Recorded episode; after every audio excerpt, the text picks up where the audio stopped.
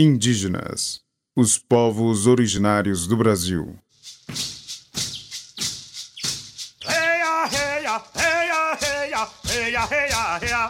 O choque cultural é um traço marcante no encontro de culturas distintas. Na relação entre indígenas e europeus não foi diferente. O europeu trazia consigo a dita civilização, que constituiu um processo de aculturação imposta sobre o índio, visto como selvagem. A relação entre europeus e indígenas é o tema do nosso quarto podcast, apresentado pela professora historiadora Helena Azevedo Paulo de Almeida.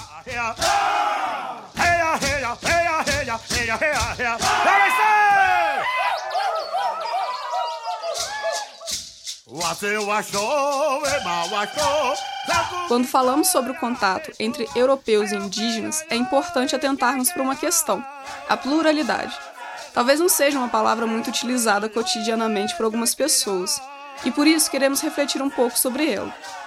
A pluralidade pressupõe a existência da diversidade, seja nas relações de contato, na forma de se comunicar, de festejar, de viver as culturas de uma forma em geral. Para falarmos da relação entre os portugueses e indígenas, é preciso considerar as questões das diferenças e das desigualdades. Os europeus e os povos originários possuíam culturas diferentes e modos de relacionar com o outro que não eram iguais. Isso acontece porque relações interpessoais não são iguais.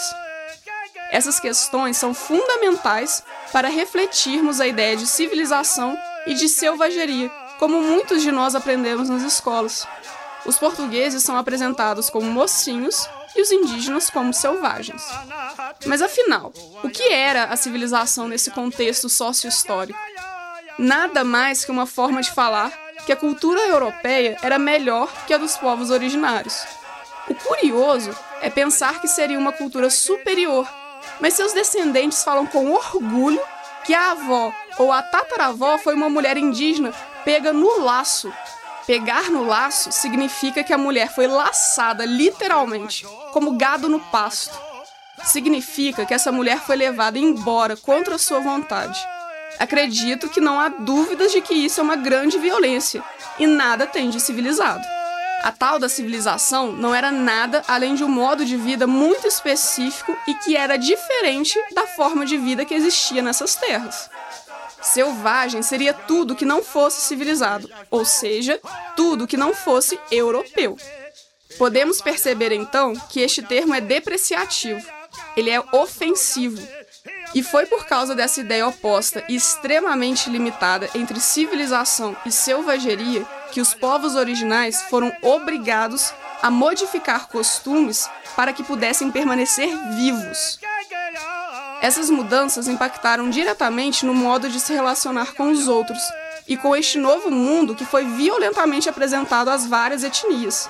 Uma nova cultura foi imposta e um dos exemplos é o uso de roupas. Os indígenas só passaram a ser obrigados a sentir vergonha de seus corpos a partir da chegada dos europeus. Quando se limita o olhar e interpretação sobre os grupos étnicos apenas do ponto de vista da oposição entre selvageria e civilização, não se contempla outras abordagens importantes na relação entre os indígenas e portugueses. Os ensinamentos dos índios foram importantes para que os europeus sobrevivessem nessas terras estrangeiras. Muito diferente da Europa, esses conhecimentos fizeram a diferença entre vida e morte dos invasores. A própria chegada dos bandeirantes em Minas Gerais só é possível a partir dos conhecimentos dos caminhos que eram utilizados pelos povos originários. É muito comum falar de tudo que a tal da civilização levou aos povos indígenas.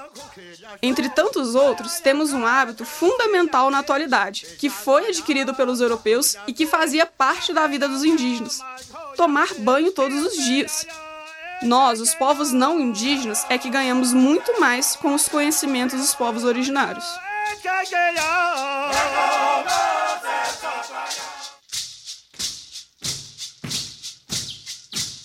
Se você gostou do tema e quiser ampliar suas reflexões sobre as relações entre europeus e indígenas, a nossa indicação de leitura é o livro Caminhos e Fronteiras, do clássico historiador Sérgio Buarque de Holanda.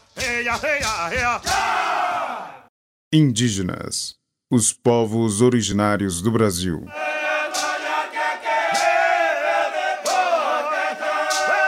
Roteiro: Glaucio Santos, Helena Azevedo, Paulo de Almeida e Vitor Amaral. Pesquisa e apresentação: Helena Azevedo, Paulo de Almeida. Locuções de abertura e encerramento: Glaucio Santos e Vitor Amaral. Captação de áudio, edição e sonoplastia: Cimei Gonderim.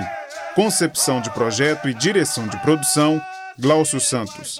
Apoio: Grupo Cultural Wale Funiô, Jacildo Ribeiro, Carla Landim, Povo Paiaiá, Ademário Ribeiro, Danilo Nonato e Rômulo Ferreira. Produção geral, Central de Comunicação Pública Educativa, Rádio FOP 106.3 FM. Realização Universidade Federal de Ouro Preto. se total.